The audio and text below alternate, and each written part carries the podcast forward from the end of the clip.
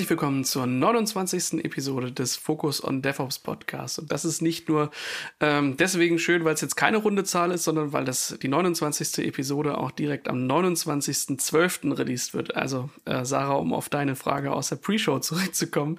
Wir müssen heute keine zwei Folgen aufnehmen, um eine runde Zahl hinzukriegen. Das reicht schon die Kurz, äh, also die, die Verknüpfung der beiden Tatsachen, dass die 29. Episode am 29. Ähm, rauskommt.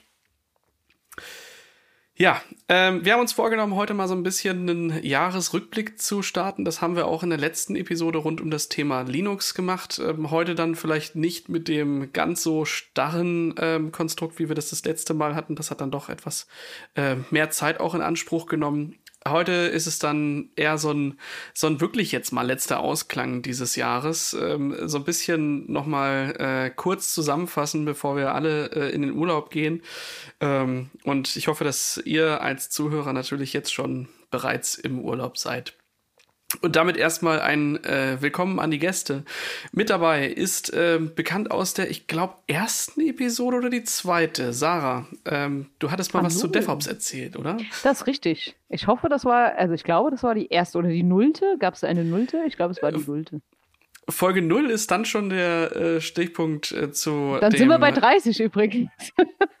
Ach, stimmt. Also haben wir beide recht. Wir haben die Folge 29 am 29. Faktisch ist es wenn man wie richtige Menschen zählt, ähm, die 30. Folge. Ja, und ich habe ja gar nicht behauptet, dass es die 30. Ich habe nur gesagt, es wäre schöner, weil eine runde Zahl, Jahresende und so. Ne? Du hast recht. Ja, und aus Folge 0 mit dabei und auch ansonsten, äh, ansonsten bin gerne mit dabei gewesen. Äh, Volkmar. Leider viel zu oft erwähnt, die Folge 0. 0 Hallo. Moin. Folge 0, das war doch, aber ich meine, da waren wir uns noch nicht so ganz sicher, was das Ganze hier eigentlich wird. Äh, das hat aber also mit der Null überhaupt nichts mit Kompetenz zu tun. Also. Das, das stimmt. Wie heißt das bei der Serie? Pilot. Das war der Pilot, ja.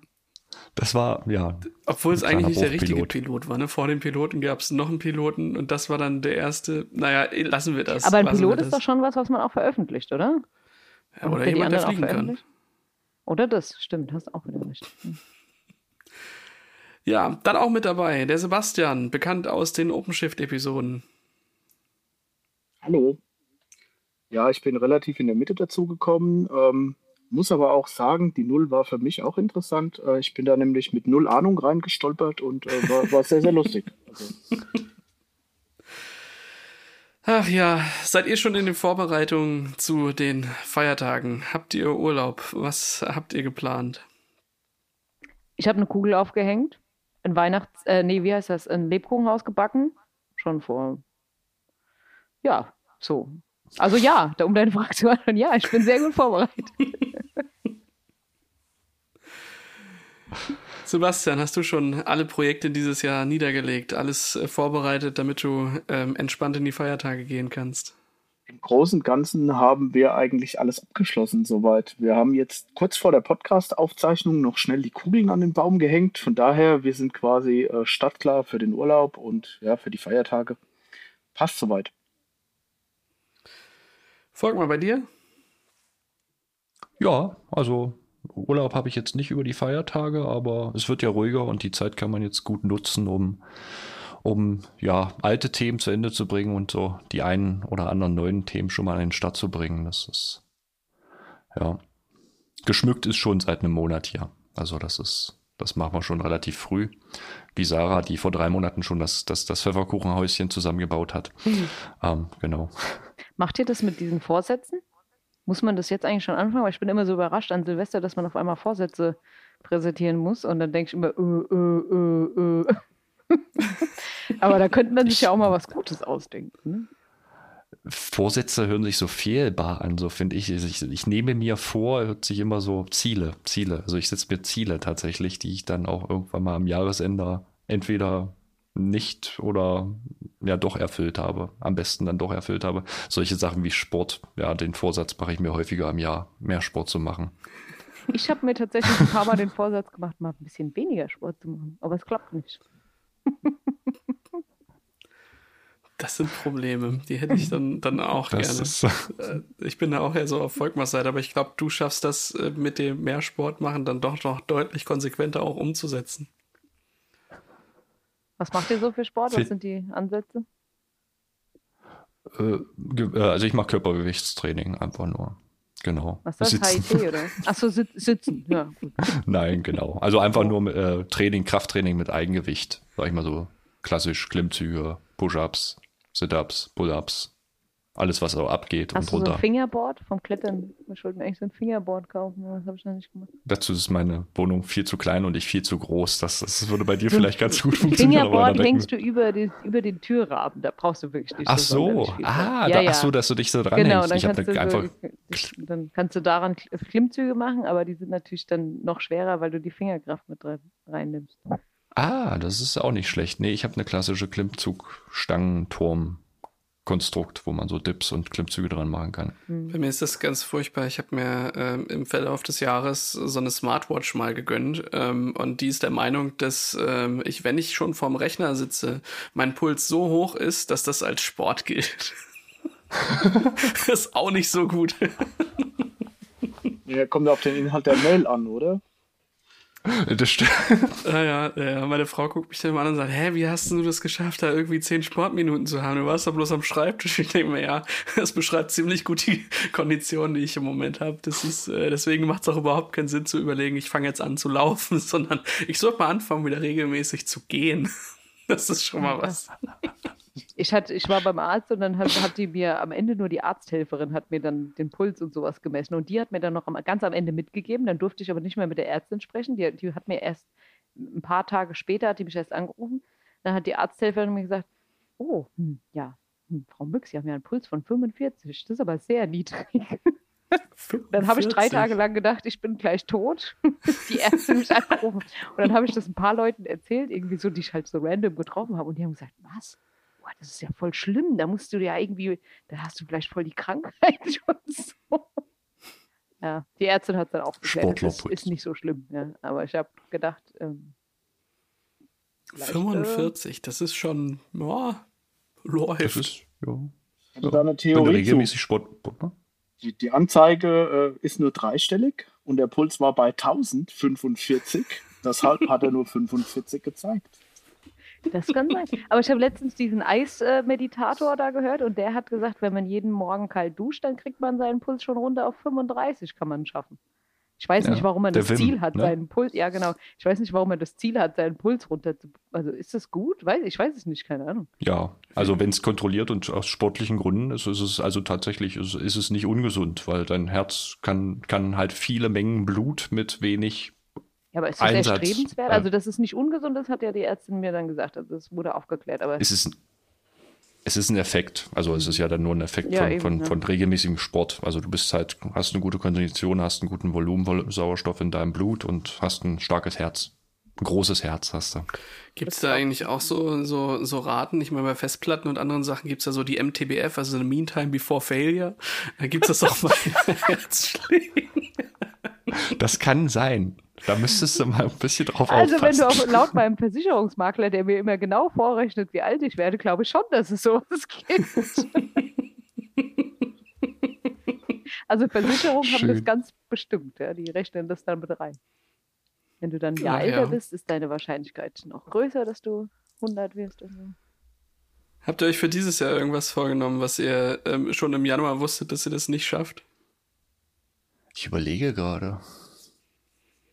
Ich glaube, ich habe mir nicht so viel. Also, ne, das ist klassische Ziele, die man sich, die man sich nehmen muss. Aber ansonsten, ja, musikal. Ich wollte mehr Musik machen. Das ist kein klares Ziel, aber ich habe viel mehr Musik gemacht dieses Jahr.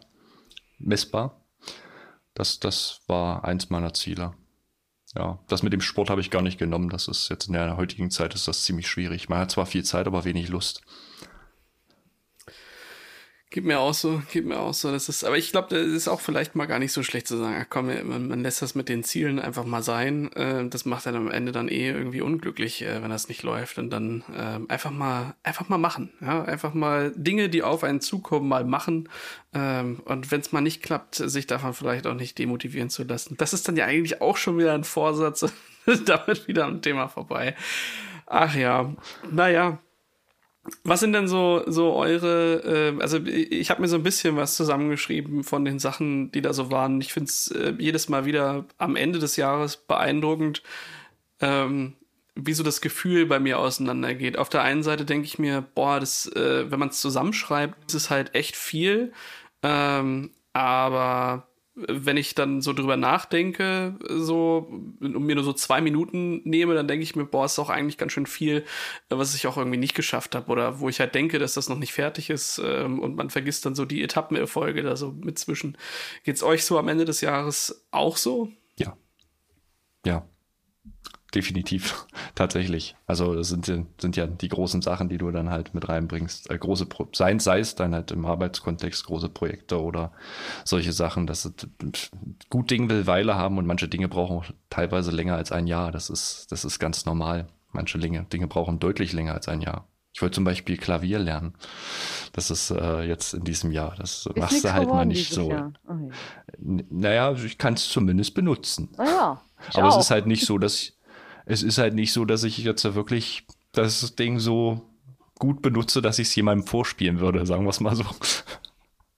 Also ich weiß nicht, ich glaube, man muss sich das schon immer, man muss sich schon immer aktiv hinsetzen und gucken, was eigentlich passiert ist, weil man natürlich, also einmal ist man ja immer sehr beschäftigt, viel reaktiv und keine Ahnung und macht und tut.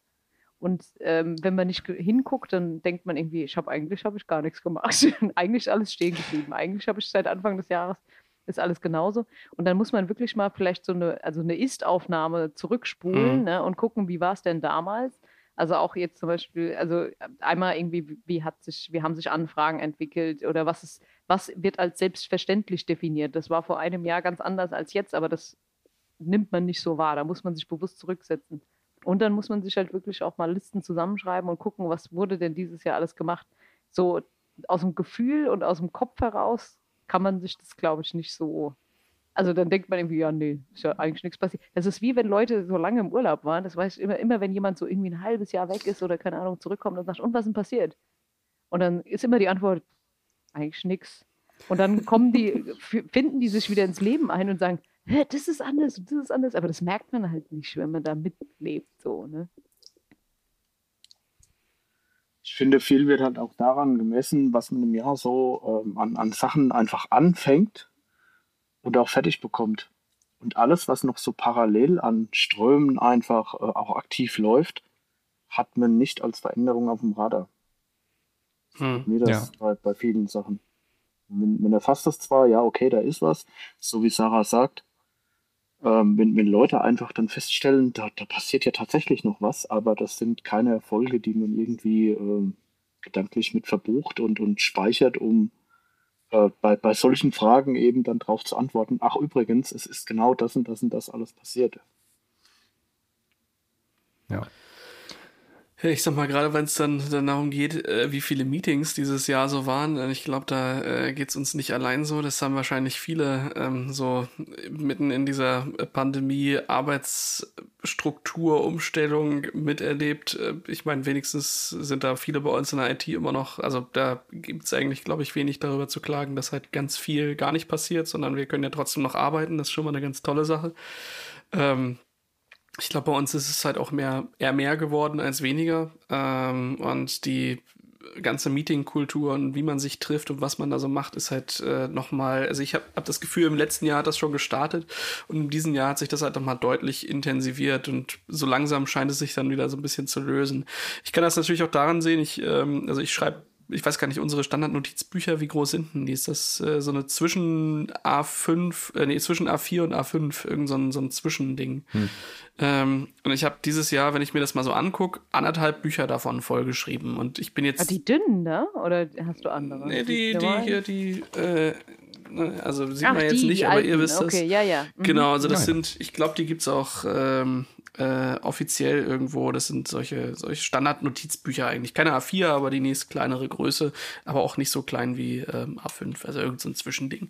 Und davon so anderthalb Bücher vollzuschreiben und ich bin eher so ein, so ein Typ, also ich dokumentiere jetzt nicht unfassbar viel, sondern ich mache mir halt pro Meeting vielleicht null bis zehn Stichpunkte. Ähm, und das dann, dass das irgendwie anderthalb Bücher voll sind, das ist dann, wenn man das dann durchblättert, schon irgendwie ähm, ja, das ist schon einiges, was da stattgefunden hat. Ähm, aber schon richtig, Sebastian, dass äh, das, was so stattgefunden hat, kann man natürlich nicht alles abhaken und manches davon bleibt dann halt liegen und gerade das, äh, wo man sich gewünscht hätte, dass es dann vielleicht doch äh, zu Ende gebracht worden wäre, ähm, ist das, was einen dann irgendwie schlaflose Nächte bereitet oder wo man dann doch eher denkt, so, ach, äh, scheiße, ähm, ich habe halt 20 Dinge nicht geschafft und auf der anderen Seite stehen irgendwie 100 Dinge, die ähm, voll gut waren und nebenbei irgendwie so passiert sind, aber um die kümmert man sich dann nicht so. Ja, ich meine, es ist auch gefährlich, ne? Den Fokus muss man schon auch irgendwie ein bisschen im, im also es ist auch irgendwie das, äh, das ist wie wenn man so einen Bürotag hat. Ne? Man hat so eine Liste mit, äh, mit zehn Sachen, die will man heute machen, geht rein und hat nichts von den zehn Sachen gemacht. Ne? Aber du hast ganz viele andere Dinge getan, die auch sehr einen großen Mehrwert hatten. Und das ist natürlich cool, aber irgendwann musst du halt auch die zehn Dinge tun. Also irgendwie muss man sich halt schon auch die, die Sachen, oder man tut bewusst umpriorisieren und sagt halt, okay, die zehn Dinge sind halt einfach nicht mehr wichtig aus irgendwelchen Gründen. Das geht ja auch. Aber äh, muss halt irgendwie schon gucken, ob man bei seinen Dingen, die man, die man machen will eigentlich und die man erreichen will, dass man das auch ähm, erreichen kann. Ne? Und aber die Durchlaufzahl, und das ist, glaube ich, letztes Jahr hat es angefangen, dieses Jahr ist weiter, aber generell ist, ich glaube, ich weiß gar nicht, ob das nur dieses Jahr und letztes Jahr ist, aber die Durchlauf, der Durchlaufsatz von Meetings und E-Mails ist so dermaßen gestiegen. Ich konnte mich früher an alles erinnern, was irgendwie stattgefunden hat per E-Mail. Und jetzt ist es oft so, dass ich irgendwie eine E-Mail lese und scroll so runter und fange an, die E-Mail zu lesen. Ich, aha, was steht denn da? Und dann sehe ich unten drunter meinen Namen. so, ja, das habe ich geschrieben. Und, und zwischendurch hast du noch gedacht, Mensch, das ist aber intelligent geschrieben. Das ist eloquent. also manchmal gehe ich motzig dran und denke, da steht doch bestimmt eh nur Käse, was ist das hier für ein Scheiß? Und dann steht mein Name drunter, weißt du? Oder manchmal denke ich wirklich, ah ja, ja, sinnvoll. Und dann steht da mein Name. Es kommt beides vor. Und manchmal sind diese E-Mails irgendwie drei Monate alt. Und ich, das kann doch nicht sein. Ich kann meine eigene E-Mail nicht mehr erkennen an meinem Wortlaut. Das ist schon richtig krass. Wisst ihr, woher ich diese äh, die Sache kenne? Ähm, und ich glaube, das ist vielleicht auch der Grund, warum sich das so verlagert hat. Ähm, ich sag mal, vor, vor diesem ganzen Pandemiegeschehen, wo man irgendwie auch noch auf Messen oder so war und dann innerhalb von zwei, drei Tagen mit mehreren hundert Menschen einfach Kontakte hatte und äh, einfach auch so viele kurze, schnelle Interaktionen da sind, wo halt nicht viel Tiefe drin ist. Ähm, da kommt es mir spätestens nach, nach so einem Messetag, kommt mir das so vor, als würde ich all, alle Personen schon mal gesehen haben oder die von irgendwo kennen. Also das äh, auf einmal kommt einem irgendwie jeder bekannt vor, egal ähm, ähm, ob man schon mal Kontakt mit der Person hatte oder nicht. Ähm, und ich finde halt, vieles hat sich ja einfach auch auf andere Wege verlagert. Da wird man mal eben kurz zu einem Termin eingeladen und dann äh, ist halt nicht der Messekontakt da oder so, sondern halt eher so äh, mal eben kurz eine E-Mail, mal eben kurz eine, eine Antwort auf irgendwas, mal eben schnell angeschattet, äh, mal schnell mit reingezogen in irgendwas. Da hat man da so viele lose Enden, die ähm, nicht geballt an einem äh, oder in einer Woche irgendwie so zustande kommen, sondern halt übers ganze Jahr immer mal wieder, immer wenn irgendwo was aufpoppt. Ne? Interessant ist es dann, wenn du diese Zeiten wirklich erfasst und guckst dir irgendwann einfach mal an, wie viel Zeit du darauf wirklich gebucht hast. Also ich merke das teilweise bei Projekten, wenn du nur mal so stundenweise einfach reinspringst, um, um auszuhelfen oder so. Wenn du da einen Komplett-Report rauslässt und hm. siehst dann, dass das doch viele, viele Tage sind, die du da verbracht hast, ähm, da wird das Ganze wirklich gut sichtbar. Ja, das ist das mit dem bewusst, man muss bewusst hingucken, weil man merkt es nicht. Ne? Im Alltag merkt man ja. gewisse Sachen nicht. Man muss wirklich irgendwie bewusst hingucken, was da passiert ist. Ja, das ist natürlich auch irgendwie in der, in der Technik ähm, äh, passiert. Sarah, du hast es im Vorgespräch schon mal, äh, schon mal angesprochen. Im Vergleich zum Vorjahr sind dann doch viele Sachen komplexer geworden, fertiger geworden. Ähm, so eine Installation von so einem Kubernetes-Cluster ist halt ähm, vielleicht nicht mehr so straightforward, weil halt dann doch viele Umgebungen ähm, mehr erwarten und nicht nur, dass da ein Kubernetes ist. Und dann äh, ist halt, sind halt Dinge, die man vielleicht vorher gesagt hat, ah ja, ähm, zwei Tage, dann installiere ich das durch, wären dann halt doch irgendwie etwas mehr als zwei Tage. Und das ähm, äh, kann dann natürlich auch mal dazu führen, dass man sich dann irgendwie auch verschätzt. Und wenn man das zwei, dreimal hintereinander macht, ähm, ist da auf einmal so ein Berg, den man dann wieder äh, vor sich hinschiebt. Ne? Ja, oder man denkt so, oh, ich bin ja heute Berlin, morgen muss ich doch München sein, wie es denn das zustande gekommen? Ja, das, äh, das ist, äh, also ich meine, das ist mit Dingen, die eigentlich bekannt sein sollten, aber auch mit Dingen, die man tatsächlich, also wo es vielleicht nicht die eigene Schuld ist, ähm, unkalkulierbare Sachen oder sowas. Wobei ich finde, also ich meine, weil ich weiß gar nicht, das müsst ihr mal ein bisschen sagen, ob das schlimmer geworden ist. Also meine Einschätzung ist schon, das ist das, was ich vorhin gesagt habe, dass die Anfragen schon differenzierter werden. Also irgendwie um es jetzt mal ganz überspitzt zu sagen, ist irgendwie so Anfang des Jahres, ich, ich hätte gerne einen Containerpunkt, ja.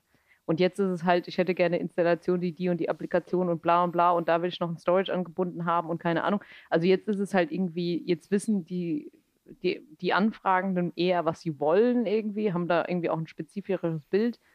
Und damals war es dann, also es ist natürlich heute auch immer noch teilweise so, aber ich sage einfach mal so, dieser Durchschnitt ähm, damals war es mehr so irgendwie, dass man erstmal anfangen musste, was ist denn überhaupt ein Container irgendwie. Ne? Ich glaube, da gibt es schon irgendwie eine große, große Weiterentwicklung meines Erachtens nach. Und klar, dadurch, dass es halt irgendwie sehr komplex ist oder dass auch vielleicht, weil dass die Anfragen so krass unterschiedlich sind. Heute hat man halt trotzdem noch von bis und deswegen kommt natürlich vielleicht auch so eine Fehleinschätzung, Enrico, wie du sagst, schnell zustande, dass man irgendwie denkt, dass man den Kunden unterschätzt und der hat aber doch schon alles durchdacht und dann wird es sehr hm. ähm, filigran in der Ausführung oder so. Ja,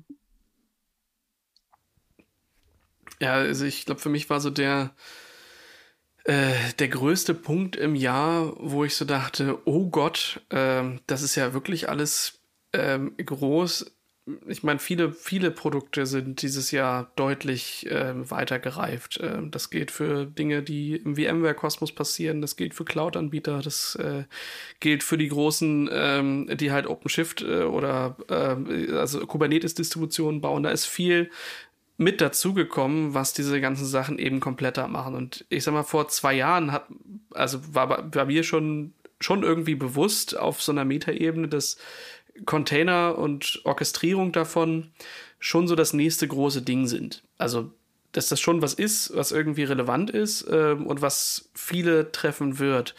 Und was mir dieses Jahr ähm, aufgrund der ganzen Änderungen, die da passiert sind, auch aufgrund äh, der, der Traktion, die da Sachen gewonnen haben, klar geworden ist, ähm, ich sehe eigentlich kaum noch einen Weg daran vorbei. Und das ist, wird immer und immer ernster. Also äh, für mich ist das in so einer, äh, so einer Installation ähm, in seiner POC-Installation, ich glaube Mitte oder äh, so gegen, ja doch Mitte, Ende des Jahres war das, ähm, da habe ich mir mal angeguckt, dass ähm, Harvester, was von, äh, von Rancher gebaut wurde, was sich halt auf die Verschmelzung zwischen Virtualisierung und äh, Containern ähm, sich halt vorgenommen hat. Und wenn man sich das dann anguckt, wie die verschiedenen Produkte da zusammenspielen, also äh, ein äh, KubeVirt für Virtualisierung im Containerumfeld, Kubernetes als zentrales Management, ähm, dann die Standard ähm, Kubernetes CNI Plugins für Netzwerk, dann äh, ein Kubernetes-kompatibler Storage als Shared Storage überall, sowas. Äh, und dann auch die Möglichkeit, so Container mit, mit VMs komplett zu verbinden und alle Aspekte da mal zusammenzubringen,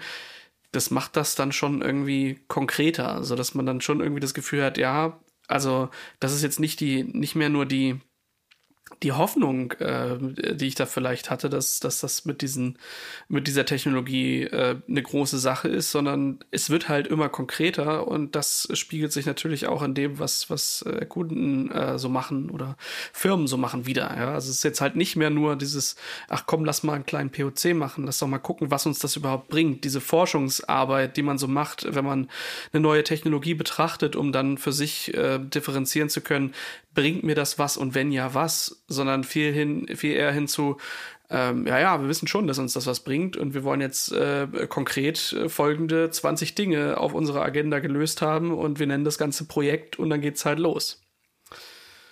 Also das ist für mich so der, die, die große Erkenntnis des Jahres, ähm, äh, auch wenn ich auch manche Situationen hatte, ähm, in denen Menschen das nicht gerne gehört haben, ähm, dass das so die nächste Generation dessen ist, was wir so mit, mit Infrastruktur machen und das dann halt aber auch egal, ähm, auf welchem Provider das ist. Das ist für mich so die, die große Erkenntnis, die dann dieses Jahr echt konkret geworden ist äh, und nicht mehr nur so ein, ähm, ja, ja, das ist das nächste große Ding, sondern, ähm, oh Gott, da müssen wir echt eine ganze Menge Leute mehr mit abholen. Das war so ja, stimmt. So also ich meine, so Anfang des Jahres würde ich sagen, so die Hauptargumentation war, naja, Container halt, ja, muss man sich ja mal angucken. Oder, naja, die Defler wollen halt irgendwie rumprobieren und bevor es eine Schatten-IT gibt in irgendeiner Cloud, äh, bauen wir da mal irgendwie was auf. Das kann man heute wirklich nicht mehr sagen, dass das die Hauptanfragen ähm, sind, sondern jetzt geht es wirklich darum, die Images kommen, äh, wir brauchen eine Containerplattform oder wir müssen hier ein spezifisches Problem lösen oder keine Ahnung. Also es ist viel ähm, ja, sinnvoller würde ich jetzt nicht sagen, produktiver sind die Anfragen halt wirklich. Ne? Also nicht nur so aus der Spielwiese, sondern mehr so aus, geht los. Wir brauchen das halt als ein valides Stück Infrastruktur.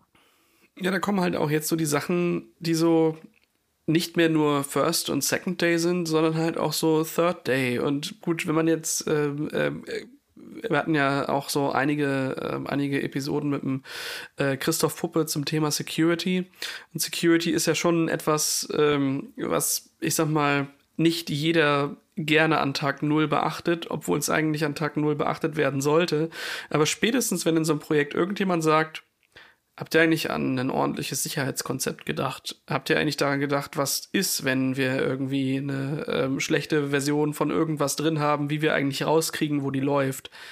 Das sind dann halt die Sachen, wo es nicht nur um Innovation und äh, mal ein bisschen Spielwiese geht, sondern wo es halt wirklich um den harten Betriebsalltag geht, den man halt bestreiten muss, äh, wo es halt dann nicht alles immer wieder neu aufgebaut werden kann, sondern wo halt die Umgebungen dann auch mal stehen bleiben und abgedatet werden wollen, auch im Zweifel über mehr als zwei Versionen, ja. Und das äh, wird konkreter, finde ich. Also zu dem Thema hatte ich dieses Jahr ein ganz tolles Erlebnis eigentlich.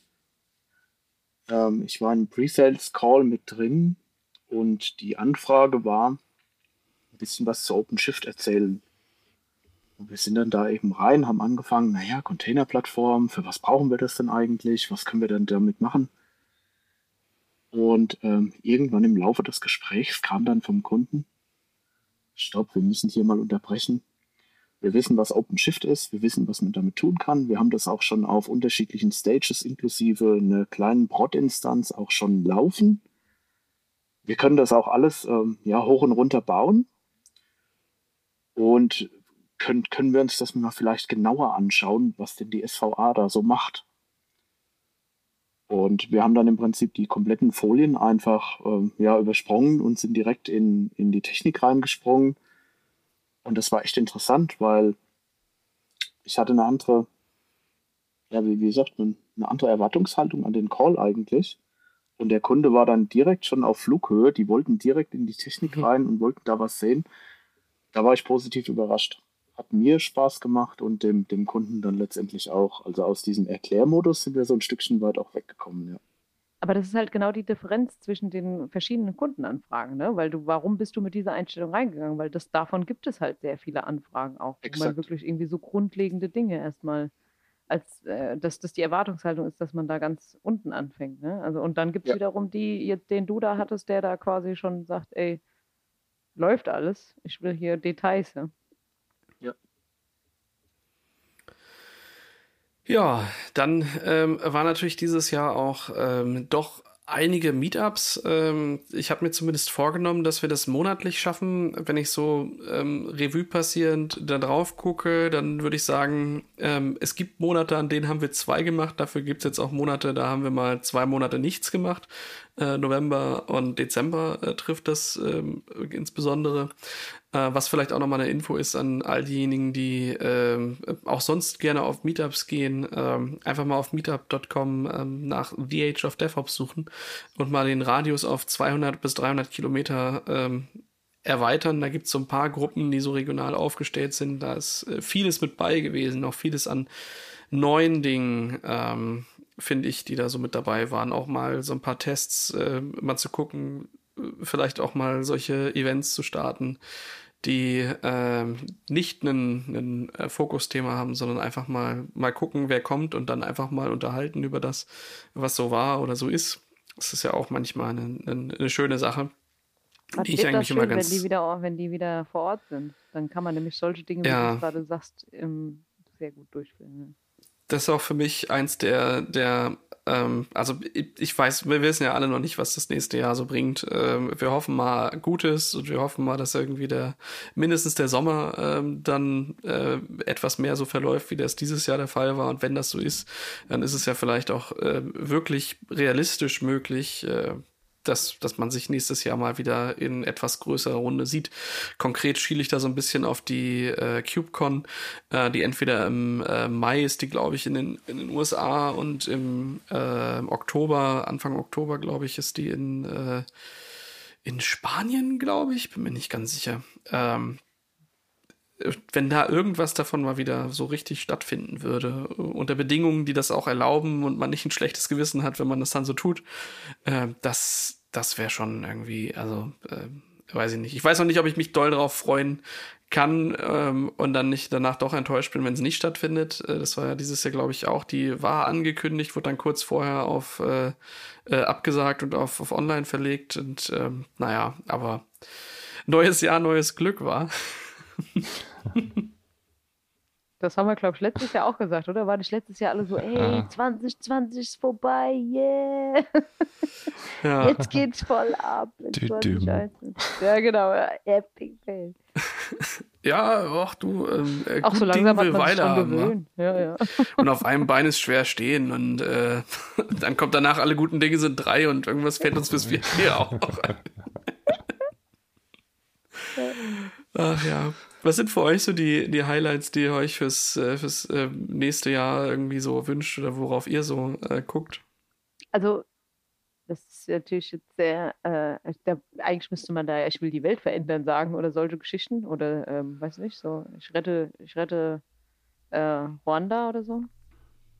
Äh, nee, also ich würde, also was ich, ich fände es cool, wenn wir es irgendwie schaffen, unsere Services noch mehr und mehr zu automatisieren, also irgendwie zu standardisieren und, und zu automatisieren, das wirklich zu leben, was halt viele von den DevOps-Prinzipien auch machen. Ne? Also es ist letztendlich so, wenn man in diesem Gewust ist von lauter einzelnen Menschen, die alle irgendwie Einzel- und Gruppenkämpfer zugleich sind, dann baut halt jeder irgendwie so sein Ding und jeder baut so sein eigenes Ding. Und auf der einen Seite finde ich das auch richtig und wichtig, weil man muss es ja irgendwie duplizieren und das Wissen auch irgendwie verarbeiten und dann äh, weiter anwenden.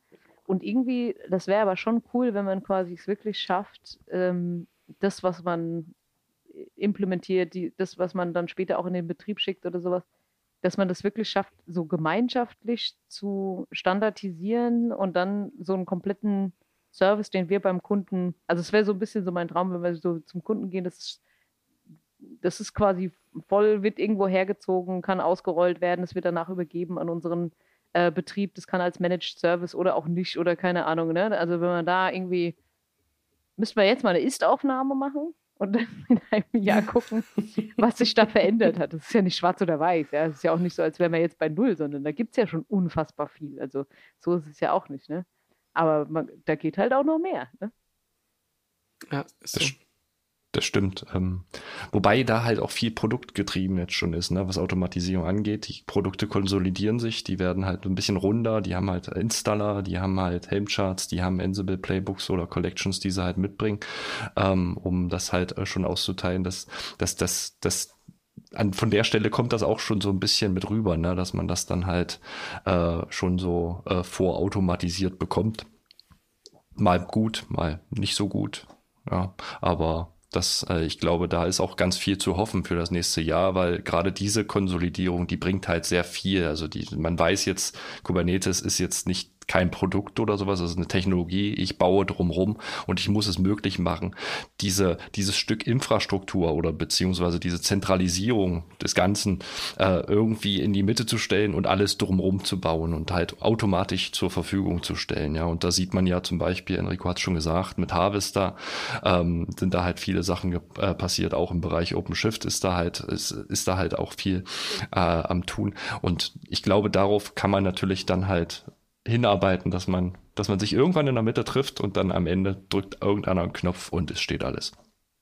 Wir haben ja vorhin schon festgestellt, äh, dass viele Kunden mittlerweile auch die Technologie äh, anfangen zu verstehen oder auch verstanden haben. Und ich glaube, oder da, darauf freue ich mich eigentlich, ähm, auf die Projekte, die nächstes Jahr so kommen, auch bei den Grundsteinen, die wir so bei den Kunden gelegt haben, um da nicht mit der Technologie ins Rennen zu gehen und zu sagen, ja, wir installieren da mal eine Containerplattform und keine Ahnung, Tool XYZ, sondern wirklich in die Projekte reinzugehen, um letztendlich ganz vorne anzufangen und zu sagen, was ist denn eigentlich das Problem? Also was, warum tun wir das, was wir tun? Hm. Und wirklich da, ähm, ja, keine Ahnung, angefangen von Webshop bis hin zu, keine Ahnung was, ja. Äh, anfangen mit dem Kunden letztendlich äh, eine, eine Lösung zu bauen und nicht einfach nur ein Tool abzuliefern, weil wir eben ein Tool hinstellen sollen. Ja? So ein Stückchen weit auch in die Architektur mit reingehen. Ich glaube, das wird ganz spannend. Und das ist eben dann genau der Punkt, den Sarah angesprochen hat. Wenn wir in Standardisierung, Automatisierung reingehen, da sehe ich halt auch die Mehrwerte dann für uns, wo, wo wir einfach auch wieder ja, einen Beitrag leisten können und das Ganze rund machen können. Und da kommt dann letztendlich auch die Performance raus, denke ich. Ja, es muss wie so vorgefertigte Stücke oder Module sein. Ich meine, auf der anderen Seite, jetzt wo du es gerade auch laut ausgesprochen hast, ist es halt schon so, ähm, und das ist auch mein Wunsch, dass wir halt irgendwie äh, richtig geile qualitative Projekte machen, wo wir so richtig da drauf gucken und sagen, boah. und die sind halt meistens schon, weil du das Problem wirklich verstanden hast, um das es geht. Ne? Und nicht, weil du irgendwie ein Produkt installiert hast, sondern weil du weißt, was du verändern willst und dann weißt, das ist die richtige Lösung, um das zu verändern.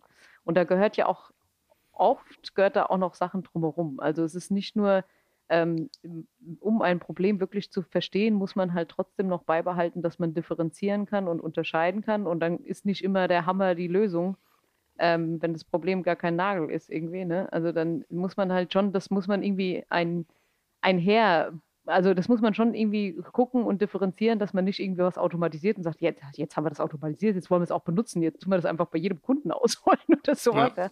Das darf natürlich nicht passieren, sondern man muss halt irgendwie verschiedene Module, Teile haben, um zu skalieren, ja, um halt irgendwie wirklich irgendwie gute, gute Lösungen auch wieder zu verwenden und äh, die weiterhin zu verbessern. Auf der anderen Seite darf man halt nicht dies, den, den Verstand und die Aufnahmefähigkeit von dem echten Problem verlieren, ähm, um das dann auch wirklich zu beheben.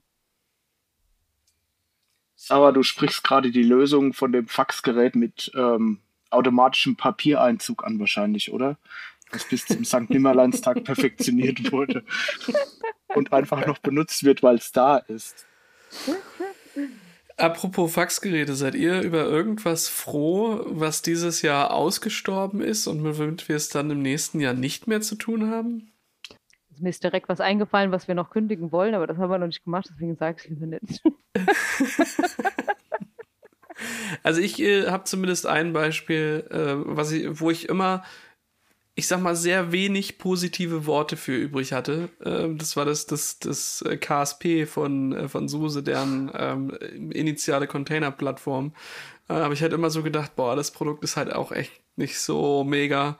Ähm, und äh, heute darf man das dann offiziell sagen, weil sie haben sich eine andere Container-Plattform gekauft und die in ihr Produktportfolio integriert und irgendwann, ähm, ich sag mal so, so ähm, spätestens Ende Q1 stand fest, das wird es nicht mehr weitergeben. Alles, was vorher KSP war, wird jetzt durch Rancher ersetzt und es ist eine, also für mich ist das ein Segen, wo ich halt denke, boah, ich muss das nie wieder sagen, dass das, äh, dass das vielleicht doch in manchen Zwecken, Fällen okay ist und nicht, nicht, nicht einfach falsch.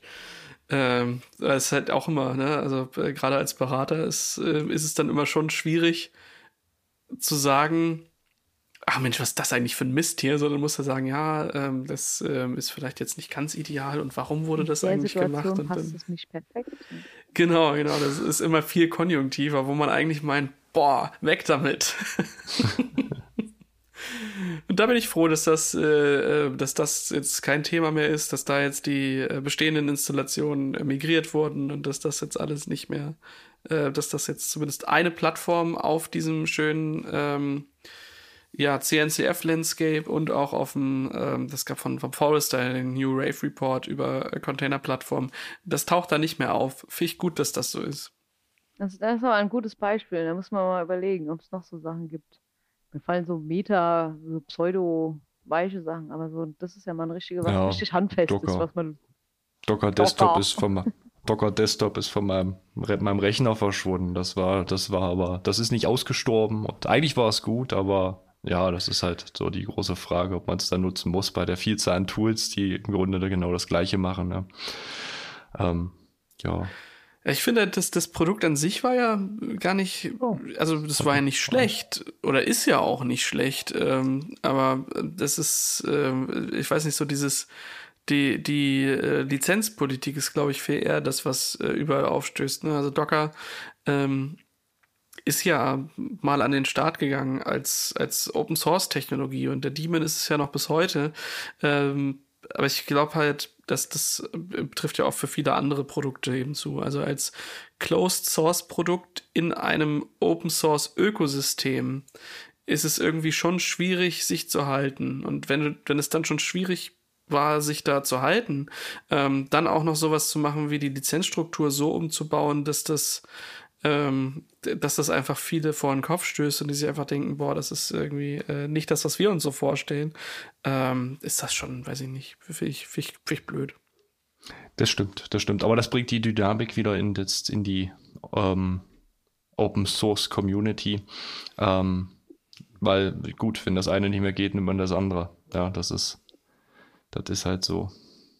Ja, mir fallen irgendwie nur irgendwie so diese, diese anderen Ebene ein, dass irgendwie, das ist schon sehr entspannt, wenn man da bei einigen Dingen so aus den Kinderschuhen wieder raus ist, ja? wenn man nicht hier immer wieder erklären muss, was ist denn eigentlich, äh, also was ist denn eigentlich das, was ist denn eigentlich das, sondern wenn man so langsam annehmen kann, das ist halt so, das kennt jetzt jeder, da muss man nicht wieder von Null anfangen, auch irgendwie so generell, wenn man halt, die, also einige Themen waren noch neu, Neujahr am Anfang des Jahres und jetzt hat man irgendwie so ein Fundament an Leuten, an Team und dann kann man halt wirklich auch so nach und nach gemeinsame Erfahrung aufbauen und gemeinsames Wissen und die, die, das braucht halt einfach Zeit. Also ich meine, man kann halt nicht mit zehn Kollegen schon im Projekt gearbeitet haben, wenn man seit einem Monat da ist zum Beispiel. Ne? Und das ist schon, also da steht und fällt, glaube ich, viel Qualität und viel Wissen und viel und dadurch dann halt auch wieder ganz neue Lösungen und Details und so weiter, was ich dadurch aufbauen kann.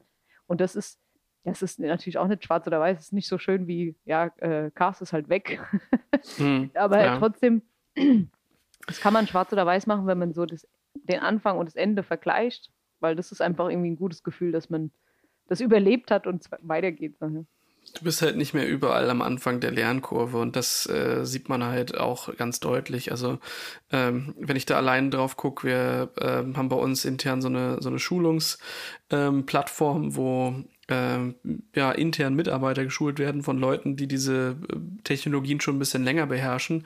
Ähm, und wir haben bei uns tatsächlich ja monatlich Kubernetes-Schulungen, die äh, jeden Monat zwischen 15 und 20 Teilnehmern haben. Wenn du das, also das sind halt mehr als 100 Teilnehmer, äh, deutlich mehr als 100 Teilnehmer, äh, die allein bei uns dieses Jahr da durchgegangen sind und sich überlegt haben, was ist eigentlich, äh, was sind eigentlich Container, was tut es eigentlich und das aus den verschiedensten Bereichen. Also jetzt nicht nur die, ähm, die es halt direkt betrifft, äh, nicht nur die, die irgendwie ähm, als als Dev unterwegs sind und jetzt wissen müssen, wie kriegen sie dieses neue Format bedient oder die, die äh, solche Plattformen betreiben, sondern halt auch viele, die gesagt haben, oh, ähm, ähm, ich kümmere mich eigentlich hauptsächlich um Security. Ähm, was ist das eigentlich? Oder ich mache eigentlich hauptsächlich sowas wie Storage-Systeme und irgendwie kommt dieses, dieses Stichwort viel häufiger hoch.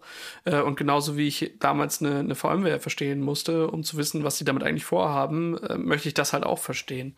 Und da ist wirklich ja auch viel, viel passiert. Und das äh, geht ja nicht nur für uns, uns intern, ähm, diese Weiterentwicklung, sondern auch bei Kunden ist das eben viel passiert. So viel weiß ich nicht, wie oft ich in meinem Leben eigentlich schon erklärt habe, wie so ein Container funktioniert. Und es gab eine ganze Zeit lang, da ähm, hatte ich halt einfach auch gar keine Lust mehr. Und ähm, dann denkt man sich, boah, ähm, können, wir, können wir bitte anfangen, uns, uns über ähm, über die höher liegenden Welten Gedanken zu machen, mal wieder so ein bisschen Austausch zu haben, wo man halt auch sich selbst wieder so fühlt, dass man sagt, boah, ich bin, ich weiß eigentlich gar nichts, ja, sondern äh, das, das ist eigentlich das, was ich da so vermisst habe. Das hat dieses Jahr viel stattgefunden mit äh, neueren Projekten, mit äh, Produkten, die sich weiterentwickelt haben, wo man vielleicht den Status quo auch einfach gar nicht mehr ähm, weiter aufrechterhalten konnte. Ja, also egal welches Produkt man sich anguckt, da sind locker äh, vier, fünf weitere Komponenten mit reingekommen. Und wenn du letztes Jahr das Ganze ganz gut beherrscht hast äh, und das ein Jahr lang liegen lassen hast, äh, dann bist du heute bei eigentlich äh, fundamentalen Änderungen, die da stattgefunden haben. Und wenn du da nicht am Ball bleibst, ähm, ist das halt, ja, äh, was ganz anderes. Und das ist auch gut, dass das so ist, auch wenn es am Anfang äh, wieder so, äh, also ist bei mir zumindest so, jedes Mal, wenn ich denke, boah, das Interface sieht alles irgendwie ganz anders aus und da sind irgendwie ganz neue Sachen drin, ganz neue APIs und was ist das hier für eine Funktion und die habe ich ja noch nie gesehen, ähm, dann denke ich immer, boah, Mist, jetzt muss ich mich damit wirklich beschäftigen. Aber ähm, am Ende zeigt es dann ja auch da bei, bei den verschiedenen Sachen, wenn man da halt konkret wird, ja. Also ähm, Sebastian, bei dir im OpenShift-Bereich, ähm, äh, also das ist, das ist ein, ein meilenweiter Unterschied äh, zwischen dem, was vor einem Jahr da stand und zwischen dem, was heute da steht. Das, das Interessante ist ja gerade in dem Bereich, ähm, es ist ja so, wie du sagst, es kommt immer mal was Neues mit dazu und man spürt so diesen Druck, oh, ich muss da mal was tun, um einfach technisch auch auf dem Stand zu bleiben. Aber oft ist es dann so, wenn man sich das anschaut und guckt so ein bisschen unter die Haube, da sind eigentlich altbekannte äh, ja, Technologien auch wieder drin verbaut, die man irgendwann schon mal irgendwo auch gesehen hat, die in die Produkte jetzt mit rein integriert werden und dann halt einfach ja äh, sauber funktionieren. Also speziell, wenn ich mir die Virtualisierung angucke in OpenShift, da, das ist kein Hexenwerk, was da unten drunter passiert. Ähm, und das sind eben genauso Sachen, wenn man das lang genug macht, die Konzepte, die wiederholen sich so ein Stückchen weit und wenn man die verstanden hat, ist man auch relativ schnell wieder auf Flughöhe. Und das sehe ich bei den Containern auch so. Wer momentan da äh, mit am Start ist, hat verstanden, wie man Container baut und vielleicht auch auf die Plattform noch mit drauf bringt. Das ist, würde ich sagen, auf, auf jeden Fall mal eine ziemlich gute Basis, um da auch langfristig äh, ja, mit der Technologie einfach wachsen zu können.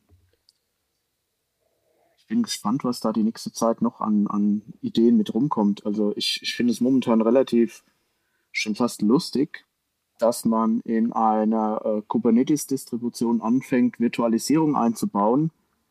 Ähm, so letztes Jahr würde ich sagen, haben die ersten damit angefangen, Kubernetes-Cluster auf einer virtuellen Plattform aufzubauen. Mhm. Von daher sind wir mittlerweile schon bei, bei dem Konstrukt. Wir könnten in der Virtualisierung wieder weiter virtualisieren. Ja, und das, äh, ich sag mal, aus einem Kontext heraus, wo man immer gesagt hat, ja, hier, also virtuelle Maschinen sind tot, ähm, äh, macht halt Container, das ist das nächste heiße Ding. Ähm, und jetzt gibt's halt dann doch das hab irgendwie. Ich nie gesagt. Hast du das mal gesagt? Nee, oder? Ähm, nee, aber ich sag mal, diejenigen, die, die, äh, die diesen Hype halt getrieben haben, die haben halt gesagt, hey, ähm, das ist nicht, das ist nicht eine, ähm, eine nächste zukünftige ergänzende Technologie, sondern das ist die Zukunft und ab irgendeinem Punkt ähm, wird es die Vergangenheit einfach nicht mehr so geben. Also wir haben ja alle irgendwie keine Tasten mehr auf Telefonen, außer die irgendwie lauter, leiser und an und auszukriegen. Ähm, hätte vor 20 Jahren, jetzt muss ich mal ganz kurz nachrechnen, aber vor 20 Jahren gesagt, ey, ähm, äh, in 20 Jahren ähm, haben eure Telefone keine Tasten mehr. Das äh, wäre da unvorstellbar gewesen. Und äh, heute können wir uns nicht mehr vorstellen, so ein Telefon mit Tasten zu haben, weil wozu braucht man die? Das ist völlig ineffizient. Ähm, und das zeigt ja, ja im Endeffekt, haben dass. Doch alle noch Tasten, oder? Was denn? Aber eine die Blueberries, die haben doch alle, haben die nicht immer Du meinst? Blackberries, das andere ist eine Frucht. Aber da sind wir bei dem Punkt, ähm, ja. Blackberries gibt es, glaube ich, gar nicht mehr. Die letzten sind da tatsächlich eingestampft. Dann gab es so eine Hybridversion mit, äh, mit Android noch im Spiel. Ähm, heute redet keiner mehr von Blackberries. Ähm, wenn du bei uns Ab mal in die Firma guckst, alle haben entweder ein Samsung oder äh, ein, ein Apple-Gerät. Ah, okay. Ähm, und das ist dann das, die, das, das ja. Best gibt's doch noch, oder? Das BlackBerry Enterprise System, das, das gibt's doch noch, oder? Ich ja, weiß ich nicht. Lotus Notes gibt es auch noch, aber wie viel führst du es heute noch ein? Ja. ist ja ich meine, was, ich, was, was, ich auch denke, also mal ein bisschen weg von den Containern, ist ja jetzt sehr Container äh, gebiosed hier. Das stimmt, das stimmt. Ähm, äh, also was ich, wo ich mich sehr drauf freue, wo ich auch denke, da haben wir einiges geschafft. So, also wir sind ja eigentlich ein Systemhaus, ne? Und ähm, dass wir Richtung Softwareentwicklung einiges aufgebaut haben, das finde ich schon super. Und da bin ich auch sehr gespannt, wie es 2022 weitergeht. Also, dass wir uns halt irgendwie, äh, also einmal ist, also wenn man als Systemhaus Softwareentwicklung aufbaut, dann hat man natürlich die universelle Chance, wirklich irgendwie diese Schnittstelle DevOps zu greifen und da irgendwie wirklich halt so ein, so ein Wissen aufzubauen, dass die Systemintegratoren verstehen, wie ein Softwareentwickler tickt und andersrum, weil das halt einfach Kollegen sind, die irgendwie miteinander arbeiten und irgendwie sich austauschen. Ähm, und das finde ich spannend, wenn wir da irgendwie, also da haben wir, glaube ich, schon einen guten, guten, sehr, sehr guten Grundstein ähm, gesetzt. Und da wird aber noch einiges passieren im nächsten Jahr. Da bin ich sehr gespannt drauf. Ja, ist definitiv so. Ähm, ich ich versuche gerade so ein bisschen mich gedanklich da hinein zu versetzen und zu überlegen, was, ähm, was ich glaube, was so zwölf Monate weiter ähm, in einem nächsten Review des Jahres ähm, so als große Themen hochgekommen sein werden. Ähm, was man jetzt, glaube ich, schon merkt, ist, äh, und das nicht nur wegen Log4j, aber äh, Security. Das ist ein Riesenthema. Äh, das haben wir an ganz vielen Stellen noch nicht richtig drin. Ähm, und ich meine, in einer automatisierten Umgebung wäre es schon irgendwie geil, auch eine, eine echt schnelle Incidence Response, Incident Response zu haben, also schnell darauf reagieren zu können, wenn wir wissen, was betroffen ist. Das weiß man ja. Also Version X einer Library in allen Systemen rauszufinden. Das, das ist schon manchmal echt gar nicht so einfach ähm, obwohl es gar nicht so schwer sein müsste. Ähm, und das, dass das mehr zum Standard wird, ist, äh, glaube ich, ein Riesenthema. Ich weiß nicht, wie viele Ransomware-Attacken allein im letzten Quartal gewesen sind. Das ist äh, enorm. Ähm, und nur weil wir uns hier in einer Nische befinden, ähm, vielleicht heißt es noch lange nicht, dass das äh, deswegen alles viel sicherer ist. Ne?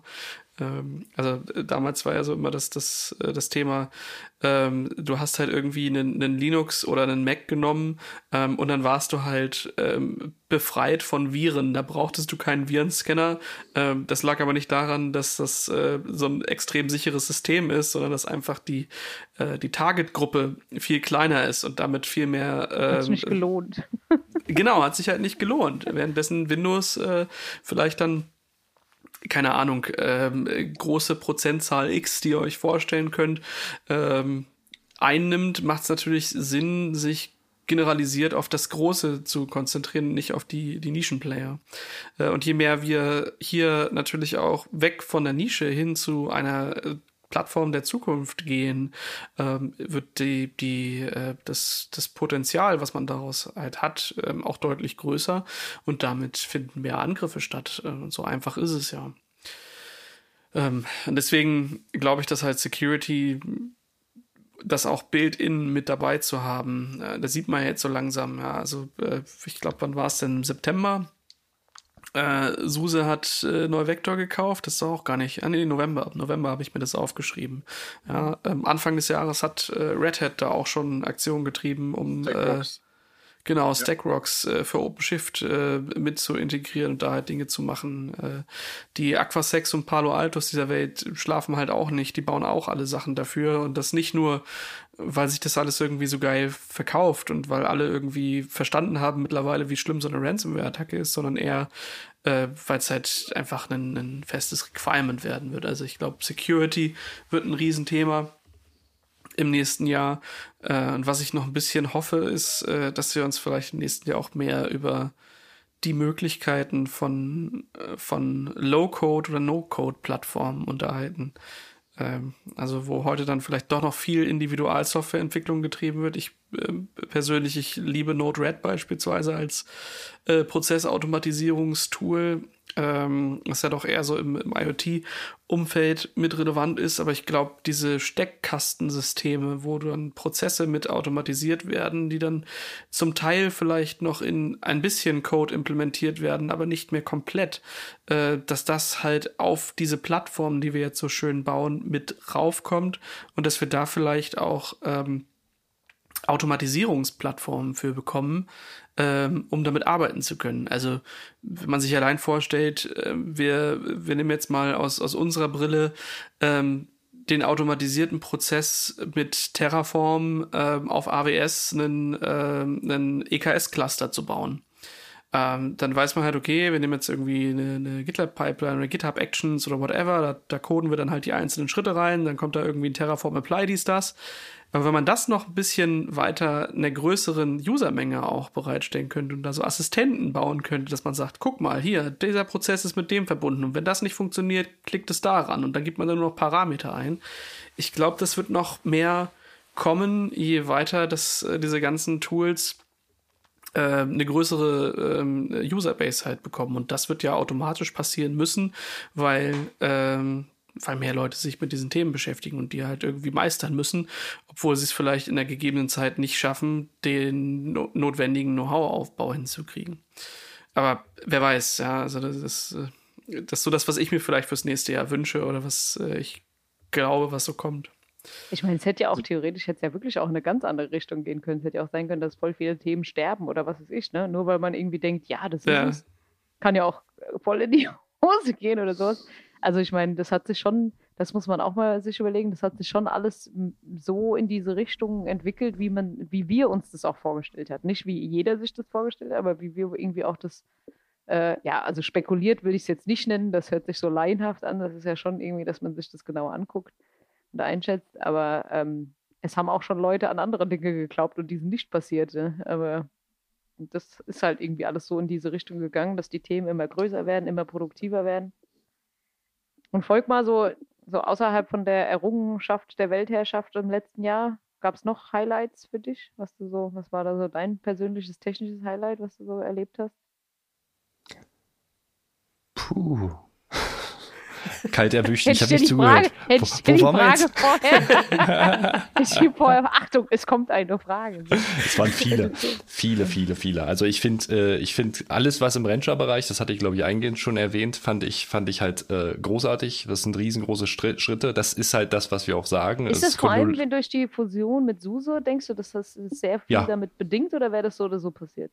Also es wäre, also Ranger 2.6 wäre wahrscheinlich sowieso passiert, also das, die Verheiratung der UIs, äh, die da halt stattgefunden hat. Das Thema Harvester war ja bei Rancher halt auch schon irgendwo auf der Liste, also das ist ja jetzt auch nicht irgendwie so gekommen. Aber SUSE hat natürlich viel Anteil daran geleistet. Also einerseits haben die jetzt natürlich einen Rücken frei, das ist so meine Vorstellung, was Marketing und die ganzen Themen, also alles, was, was drumherum passiert. Die haben ihre Entwickler dafür da, um halt genau das zu tun und zwar zu entwickeln. Und man sieht ja, was die für halt für Schwung aufgenommen haben. Ähm, Ranger 2.6 Harvester äh, ist jetzt, glaube ich, GA. Sollte, glaube ich, hm, diese Kommt, Woche. Also wenn die, ich glaube, wenn die Episode hier draußen ist, ähm, dann, dann wird es. Äh dann, dann, dann. Also ja, sagen wir mal so ganz in unserem jugendlichen Leichtsinn, ja, heute ist es GA. Nein, ähm, genau, die, die Thematiken Cluster API im Kubernetes-Bereich hat sich viel konsolidiert. Es sind viele Sachen nochmal rausgegangen. Es wurden viele Sachen überdacht. Viele Sachen sind halt aus dem Beta in, ins Stable reingerutscht. Ähm, es kommen viele neue Sachen dazu. Ähm, Security finde ich halt auch großartig. Da hat sich auch viel entwickelt, was das, was das Thema angeht, weil das ist so ein bisschen das Stiefmütterchen. Ja, das ist halt nicht Day 2 oder so Operation, das ist Day 3, 5, 6, ich weiß nicht, irgendwann ganz Year 5 Operation. Machen wir am Ende, wenn wir noch Bock drauf haben, ne? Genau, wenn wir noch Zeit haben. Ach, lass uns lieber Bierchen trinken gehen. Genau. Äh, Arc, äh, also gut, jetzt habe ich so viel über Ranger gequatscht. Das ist natürlich, äh, das ist natürlich eins der Sachen. Ähm, aber auch da der Kauf von Neuvektor, auch da sieht man, was im nächsten Jahr da eventuell noch kommen könnte, ja. Also was, in welche Richtung die jetzt schon gehen, wo wir jetzt sagen, gut, Security brauchst du und die großen Plattformen möchten das dann halt auch gleich mit reinpacken, so, oder so, dass man dann halt alles damit drin hat. Ja, das sind so meine großen Dinger des letzten Jahres, äh, des, des letzten Jahres haben wir gesagt, ja, genau. Ähm, was ich noch auch, sagen. Äh, von vor 20 Jahren, wenn du willst, kannst du auch, wenn du das war damals vor 20, vor 20 Jahren. Das war, äh, hatte ich mit SUSE 6.8 tatsächlich angefangen. Das war sogar meine, meine initiale Linux-Distribution, äh, mit der ich losgelegt habe. Damals noch nicht so einfach über den Installer. War das noch Novell damals oder war das schon danach? Das, nee, das Novell war de deutlich danach. Das war erst 2005, 2006, glaube ich, oder so. Das, ne? ja, das war für mich das relevante Alter. Ja, ich glaube, SUSE habe auch das erste Linux-System, mit dem ich gearbeitet habe, aber deutlich später. Ich habe ja irgendwie so erstmal was anderes gemacht, bevor ich in die IT komme. Aber Ah, okay. was haben wir um die Jahrtausendwende? Was ist eine gute Frage, ne? Was habe ich, das kann ich mich ja überhaupt nicht mehr. Das ist ja ganz. Ich war in der Weil ich mich Grundschule, noch vierte Windows Klasse. 2000. Du hattest vorhin irgendwas von, von Fastnacht äh, gesprochen oder sowas. Vielleicht das? Fast, das, war- ach, war das das mit dem Fasnacht da? Der Jahr, war das die Jahrtausendwende? Ach, das weiß ich gar nicht mehr genau. Genau, ja. so zwei, drei, zwei, drei Jahre Filmriss. Wenn ich mich noch nicht mal an meine E-Mails von vor drei Monaten, was erwartest du? Ja Genau. vorbei. Ja, Ich möchte, genau. ich möchte noch mal spekulieren. Nachdem wir das hier, hier schön aufzeichnen, hätte ich den Wunsch, wenn es nicht zutrifft, schneiden wir es nächstes Jahr einfach nachträglich noch mal raus. Ja. Von daher, Also, ich, Das ich, ist übrigens, äh, das ist nämlich der Deal, ne? dass wir nächstes Jahr wieder die gleiche Episode machen und dann uns vorher die da anhören oder danach als Überraschung. Das müssen wir sich überlegen. Wir, wir können die dann kommentieren, dann ist das eine Folge in einer Folge in einer Folge. Und jedes Jahr wird es komplexer. Aber Sebastian, erzähl, was hast du, was, was hast du für steile Prognosen? Ich, ich möchte mal spekulieren. Ähm, nachdem Kubernetes immer komplexer wird, immer mehr damit reinkommt, das Ganze immer Richtung oder mehr Richtung Enterprise auch äh, geht, möchte ich ähm, sagen, ich glaube, dass die Release-Zyklen nicht mehr auf ein halbes Jahr laufen werden. Das ist meine Vermutung. Ich Ähm, glaube, die Release-Zyklen werden sich ändern. ja, Die Geschwindigkeit mit einem halben Jahr, auch im Enterprise-Umfeld, die, die wird so, ähm, also irgendwas muss passieren. Meinetwegen, die Kubernetes-Releases bleiben bei einem halben Jahr, aber die Distries ähm, müssen deutlich länger Support bekommen. Das ist so ein Gefühl, wenn ich im Enterprise-Bereich gucke. Das ist, glaube ich, ein Wunsch, der bei vielen auch da ist. Ich könnte mir vorstellen, dass sich da nächstes Jahr eventuell in dieser Richtung irgendwas tut. Ja, also Aber im Grunde, Spekulation. im Grunde hat es ja dieses Jahr das schon getan. Also im Grunde von, ich glaube, letztes Jahr waren es äh, vierte, vierteljährliche, ne? Also alle drei Monate kam dann halt ein neues Release raus. Dieses Jahr waren es, glaube ich, nur drei Releases. Da zum Schluss haben sie jetzt äh, das letzte rausgehauen. Keine Ahnung. 1,23 Grad frisch. Genau, 23, genau. Ähm, und nächstes Jahr kann ich mir auch vorstellen. Also da gehe ich auch mit. Also zumindest, dass man dann halt ähm, da zumindest so ein stable Release hat, was, was dann halt auch äh, das Jahr eventuell überdauert, um den, um den Plattformen halt noch ein bisschen, weil man merkt, das ist halt das, was man im letzten Jahr gemerkt hat, die sind ganz schön am Hinterherrennen, weil viele Sachen halt umgebaut werden mü müssen. Also gerade die großen Änderungen jetzt über die letzten zwei Releases waren halt, waren halt recht mächtig und da kommt der, der eine oder andere Plattform-Provider kommt da gar nicht mehr mit. Der kriegt das gar nicht mehr so richtig, das merkt man halt. Das, das, das kratzt an der Qualität. Das ist aber auch, also weiß nicht, das ist halt viel, was da so passiert. Und das ist so, dass ähm, ich glaube, ich wünsche mir noch gar nicht, dass es so schnell so stabil wird, weil das wiederum bedeutet, viele der Sachen, die ich mir eigentlich seit langem wünsche, ähm, die haben dann nicht mehr die Möglichkeit zu kommen, weil es ein Breaking Change wäre und der dann vielleicht irgendwann nur noch möglich ist in vier Jahren. Und dann hat man wieder diese weiß ich nicht, antiken LTS-Versionen, die man da halt hat, möchte aber eine Software installieren, die halt äh, im heutigen Jahrzehnt gebaut wurde. Und dann muss man irgendwie versuchen zu schauen, wie man das halt hinkriegt. Also ich habe heute gerade den Fall gehabt, ich wollte vorhin äh, einen Helmchart updaten. Und es hat mich dann freundlich, äh, hat mich der Pod äh, von Helm darauf hingewiesen, ähm, Ayo, äh, ich bin nicht mehr kompatibel mit der Kubernetes-Version, die du da halt hast. Und dann denk ich, hä, äh, kann ich so alt sein? Das Ding wurde vor 90 Tagen installiert. Und dann war das halt äh, da ein 1.20, was da installiert wurde. Ähm, und ich konnte die aktuellste Version äh, meines Helm-Charts nicht gegen deployen, weil es halt mindestens eine 1.21 erwartet hat, was dann, ja weiß ich nicht, ähm, Mitte des Jahres ist. Äh, und das ist schon, schon crazy. Ich erinnere mich da an, an ähm, ich glaube, IBM war es mal, die haben eine, eine Stellenanzeige äh, Anzeige gemacht mit äh, Kubernetes-Spezialist, ich glaube, sieben Jahre plus Berufserfahrung, es war halt noch gar nicht so lange da. Ähm, der, der Running Gag seitdem ist irgendwie bei mir, dass bei Kubernetes einfach in Hundejahren gerechnet wird und für jedes Jahr, was hier an Zeit vergeht, ähm, passiert aber trotzdem deutlich mehr und das dann ist so vielleicht eins zu vier oder so, ne? Was meint ihr, kommt nach Kubernetes? Und müssen wir uns 2022 schon damit beschäftigen? Oder ist noch zu früh?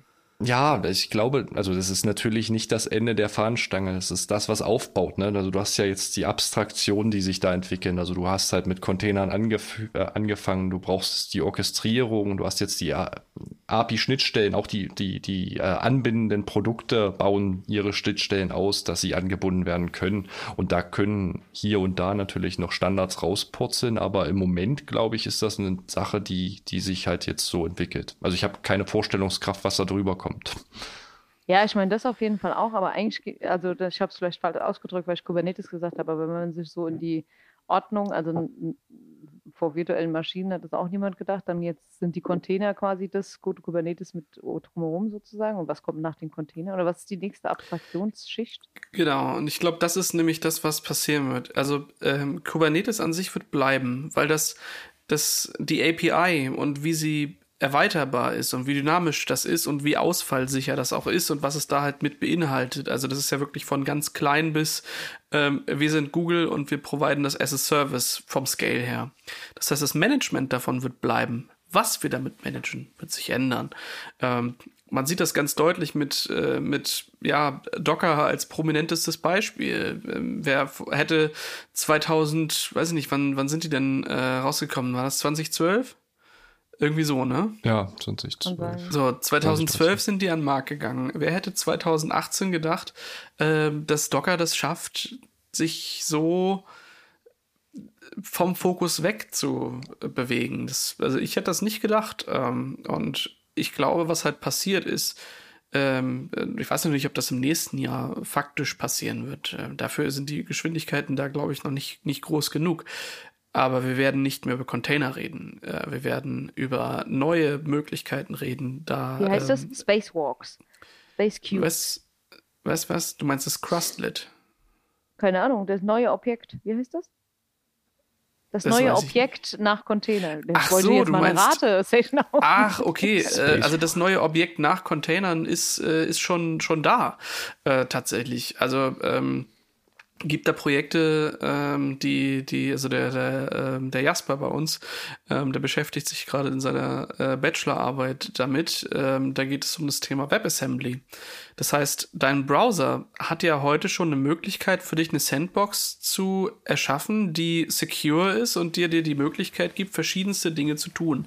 Ähm, der Standard, der dahinter steht, ist bei weitem nicht so, dass das nur in Browsern stattfinden könnte, sondern kann auch woanders stattfinden, ist nochmal deutlich leichtgewichtiger als ein isolierter Linux-Prozess. Das heißt, das, was heute Container sind, sind isolierte Linux-Prozesse. Und das, was wir später vielleicht machen, ist ähm, eine, eine weitere Möglichkeit zu kriegen, verschiedene Ressourcen zu, äh, zu verwalten. Also das eine, was, was wir eben schon hatten, virtuelle Maschinen wird damit reinkommen. Als nächstes könnte da halt reinkommen, dass dort äh, kleiner geschnittene Einzelprozesse, also so WebAssembly-Sachen mit reinkommen. Also wirklich, dass wir Function as a Service auf Kubernetes nicht mehr so verstehen, als wir bauen da was in äh, Node.js und packen das dann in einen Container und der läuft dann mit Node als Linux-Prozess, sondern es gibt eine Runtime, die wir bedienen und der Runtime erzählen wir, was wir von ihr erwarten, was sie tun sollen, ohne dabei ein Image zu geben, sondern ein allgemeinverständliches ja. ähm, ähm, Code-Artefakt whatsoever, was dann da halt ausgeführt wird. Das ja, heißt, es geht schon sehr in die Richtung Low-Code, No-Code dann irgendwann auch, ne? Also natürlich, mehr, natürlich. Man seine Prozesse irgendwie einfach nur irgendwie reinkippt und dann passieren. Genau. Aber jetzt, jetzt, wenn wir jetzt Kubernetes halt angucken, aktuell, ist das ja zu, also das ist eigentlich immer irgendwie ein Pod und dann fängst du an zu erklären, was ist ein Pod und dann sagst du ja, ein Pod ist ähm, ähm, ein oder mehrere Container und Container sind isolierte Linux-Prozesse.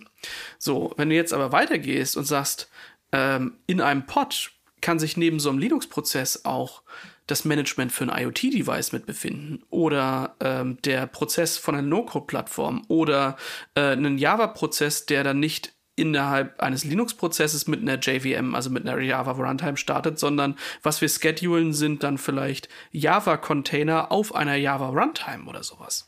Äh, das wird da, glaube ich, so der, der nächste Schritt. Also wir werden über andere Runtimes reden, die wir dann direkter ansprechen, als sie über isolierte Linux-Prozesse ansteuern ja. zu können. Das ist so das, was ich denke, was äh, als nächstes kommt. Aber Kubernetes wird bleiben. Ja, kann ich mir gut vorstellen. Ich glaube aber tatsächlich, das wird nächstes Jahr noch nicht relevant. Also wenn das ist, dafür sind wir noch zu früh. Da bist du ja immer wieder bei dem, bei dem Ding, das, was heute ähm, hip und modern ist, äh, wird uns innerhalb der nächsten fünf bis sieben Jahre treffen. Und dann musst du auch wieder was finden, was die nächsten fünf bis sieben Jahre überhaupt überlebt, damit es einen, äh, eine gewisse Schwungmasse entwickeln kann. Ähm, was natürlich fatal wäre, ist, wenn wir jetzt sagen, ähm, naja, da ist was am Horizont, aber äh, das passt schon, ähm, wird sowieso nichts, sondern wenn dann schon früh als Early Adopter mit dabei zu sein, ist, glaube ich, eine, äh, eine gute Sache. Sich dabei aber nicht zu verzetteln, weil halt 20, 30 Themen davon irgendwann aufkommen werden, ist da so die, die Kunst, ne? Ich glaube, kurzfristig ist es auf jeden Fall realistisch. Ähm, wir werden nicht mehr über Container-Plattformen, Kubernetes, Pods und keine Ahnung was reden. Das wird irgendwann Selbstläufer werden, wie, der, wie bei der Virtualisierung eben auch. Es interessiert keinen Menschen, was unter der Virtualisierung noch hängt. Das ist einfach da und es funktioniert und die Leute können sich darauf verlassen. Das ist ein Standard, der in keinem Rechenzentrum mehr wegzudenken ist. Ähm, ich denke, Kubernetes wird auf jeden Fall auch in diese Richtung gehen. Es ist einfach ein Bestandteil der IT-Landkarte es ist da, es funktioniert und äh, die einzelnen Bausteine darin werden nicht mehr so relevant sein, wie sie aktuell vielleicht noch sind. Ist ja immer so, ne? Der Opa erklärt noch mal ein bisschen, wie das Internet funktioniert, ja. aber die Kids von heute, ähm, äh, die interessiert nicht, wie das Internet funktioniert. Da gibt es ein Gerät, da sind irgendwie Inhalte drauf und die sind interessant, aber nicht, wie das jetzt von A nach B kommt. Wie, genau. Wobei, ich habe letztens auch diese Theorie gehört, dass wir sind eigentlich die. Hm, jetzt, wieso, wie kann ich das jetzt uneingebildet erzählen? die letzte Generation, die nochmal richtig was schafft und versteht auch. so ungefähr, ja, genau. Nicht. Das trifft es aber sehr auf den Punkt, ja. Weil eigentlich, ja, eigentlich ist die Idee, ey, die, weißt du, jeder, der nachkommt, ey, die ist schon als Babys auf dem Smartphone rumgetippt und keine Ahnung, und die werden mega äh, viel wissen und so weiter. Man entdeckt aber schon auch, dass die IT so vielfältig wird, dass viele nur noch spezifisch Einblicke haben und nicht mehr so ganzheitlich. Das heißt irgendwie eigentlich, wenn man denken könnte, ey, die wachsen ja irgendwie mit Code auf und die programmieren sich irgendwie, wenn die äh, alt genug sind, die programmieren die sich jedes Viertel selbst. Das scheint irgendwie nicht so der Fall zu sein, sondern die greifen irgendwie auf so, auf so standardisierte Sachen zurück und wissen gar nicht mehr, was drinsteckt. Gleiches kannst du auf die Ebenen unten drunter ziehen, von wegen, ja, okay, dann hast du halt Softwareentwickler, aber die gucken gar nicht mehr unten drunter, was eigentlich da in der Infrastruktur irgendwie passiert oder wissen nicht, wie ein Rechenzentrum aussieht oder wie man da ein Kabel durch den Doppelboden äh, äh, zieht oder was weiß ich. Und vor uns war es aber so, dass, klar, da war ein IT-Mensch, war ein IT-Mensch, da gab es keine Differenzierung äh, dazwischen. Und äh, ja, also ich glaube halt irgendwie, das könnte schon sein, dass die, dass die IT so vielfältig wird, dass es quasi noch wenige Leute gibt, die sehr viel Überblick haben. Ja. Also ich habe da letztens so einen Post gesehen, ähm, da hat jemand in der älteren Altersgruppe noch als ich ähm, ähm, versucht, einen Standpunkt klar zu machen mit einem Meme und da stand halt, ähm, ey Leute, damals ähm, vor, keine Ahnung, 50 Jahren stand in der ähm, Anleitung vom Automobil, wie du das Ventilspiel ähm, einstellst. So, und heute äh, steht da drin, dass du die Batterieflüssigkeit nicht trinken sollst. Ähm, und da hat sich dann jemand aus der jüngeren Generation gemeldet und hat gesagt, ähm, warte mal, also, äh, dass da die Batterieflüssigkeit nicht getrunken werden soll, das liegt nicht daran, dass wir so dumm sind, sondern dass von euch das jemand getan hat. Ähm, und das fand ich auch sehr treffend. Das ja, also, gut, ja. das, äh, ich glaube, es ist nicht so einfach. Ähm, und am Ende ist ja auch irgendwie für jeden von uns die, die Aufgabe, da ein Interessengebiet zu finden. Und du findest heute noch Leute, also ich meine ganz ehrlich, weißt du, wie eine CPU funktioniert? Also grob so ein bisschen vielleicht doch, schon. ich habe ich hab das in, in der Vorlesung Elektrotechnik auseinandergenommen, wie so eine CPU aussieht. So, dann bau du doch jetzt mal die nächste Generation deiner Intel-CPU und äh, mach da irgendwie die Assembler-Programmierung von. Okay, Schachmatt. So, und das gibt aber Assembler immer noch ich Leute. Auch eine Vorlesung lang. ja, ich habe das auch mal gemacht auf dem Papier, aber so, aber es gibt heute ja immer noch Menschen, die sich dieser, diesem Thema dedizieren, weil sie sagen, mich interessiert das so sehr, dass ich da wirklich bis ins Detail rein möchte. Ähm, und uns geht es so in, in manchen dieser DevOps-Technologien, anderen geht es so bei Java, wieder anderen bei Go, bei C, bei whatsoever. Ähm, und ich glaube, am Ende geht es darum, das Werkzeug zu finden, mit dem du dein Problem löst, vollkommen unabhängig davon, wie tief oder wie nicht so tief das ist. Ich erinnere mich sehr, sehr äh, gut daran, wie das bei mir am Anfang äh, meiner Karriere so war, wo ich halt dachte, äh, ein Windows-Administrator, das ist doch alles irgendwie Quatsch, der klickt doch nur weiter, weiter fertig und dann passt das irgendwie. Äh, währenddessen das mit dem Linux, mit dieser geilen, elitären äh, Command-Line da so ist und äh, kann man sich richtig was darauf einbilden, was man da nicht so alles kann.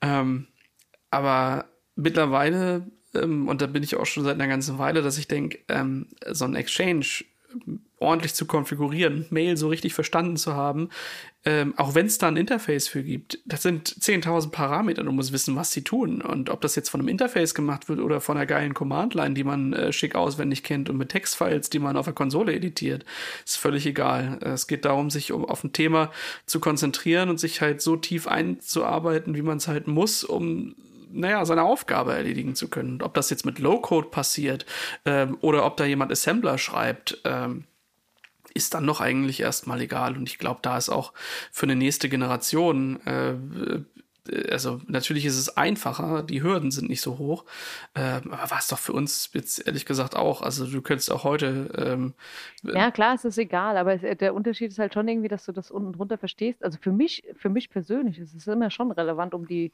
Materie zu verstehen, wenn ich weiß, wie das unten drunter irgendwie funktioniert. Also das ist wie wenn irgendwie, weiß ich nicht, beim Auto kannst du ganz einfach ein Licht wechseln, aber bei manchen Autos kannst du es halt irgendwie nicht mehr, weil du gar nicht weißt, wo und wie und was weiß ich und keine Ahnung. Ja.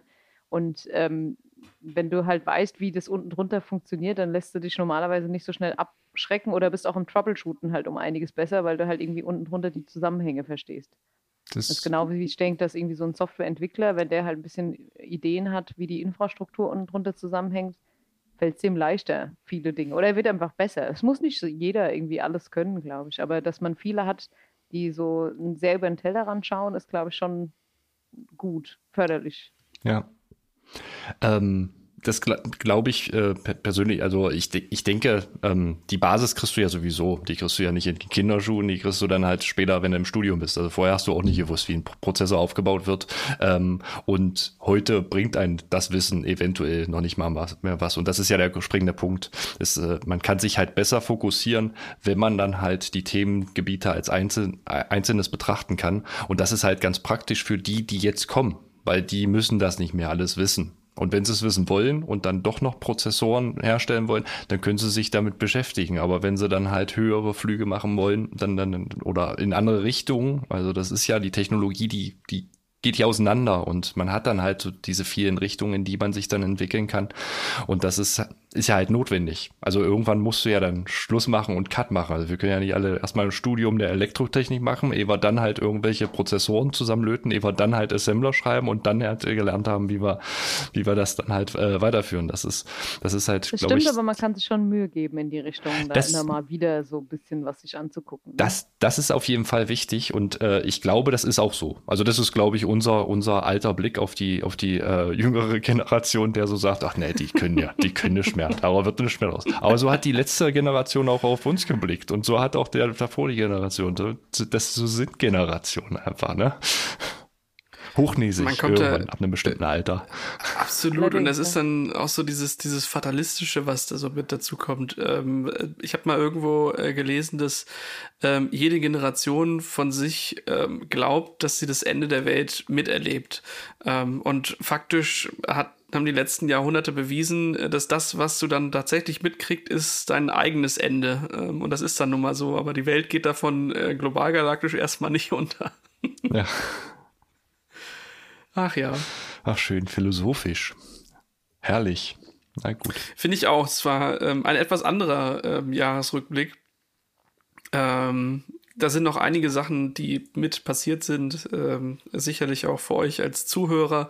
Das ist natürlich auch immer eine interessante Sache, was für euch vielleicht so die Sachen sind, was ihr denkt, ähm, was in den nächsten ähm, zwölf Monaten in den verschiedensten Bereichen passiert und was dem einen, äh, der einen oder anderen Technologie den, das Wasser abgraben wird. Äh, wenn ihr dort Feedback habt oder Dinge, die ihr noch gesehen hättet, dann könnt ihr das gerne loswerden unter podcast.sva.de.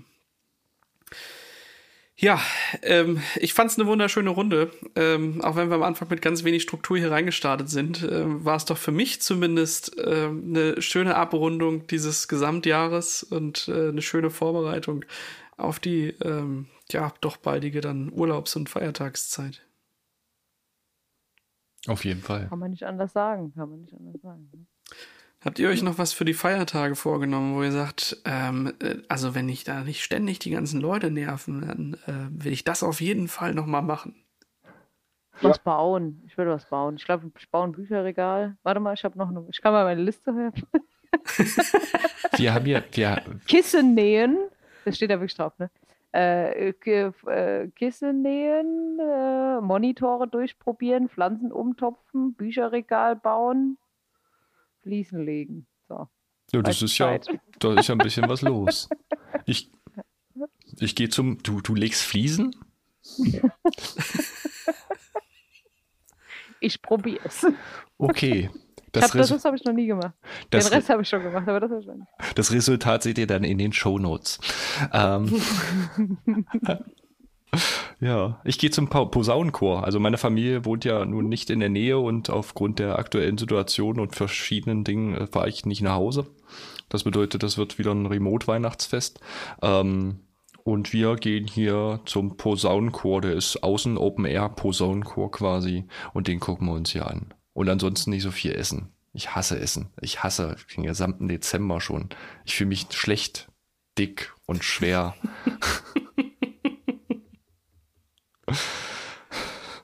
Also ich habe mir vorgenommen, ich wollte hier mal das Homeoffice einmal durchputzen, wenn man mal so äh, paar Tage lang nicht am Laptop sitzt, mal durchputzen. Ich überlege aber gerade, ob ich Sarah einlade, vielleicht hier nochmal irgendwie Fliesen zu legen oder so, dann könnte ich mir das Putzen sparen. Das Wäre stimmt, da kannst du Option. irgendwann mal so mit einem kleinen Staubwedel mal drüber und dann ist gut. Ja. Aber Ich kann, können ich kann auch einfach so einen Eimer. Beton drüber schütten. Kann ich dir anbieten. Ist okay.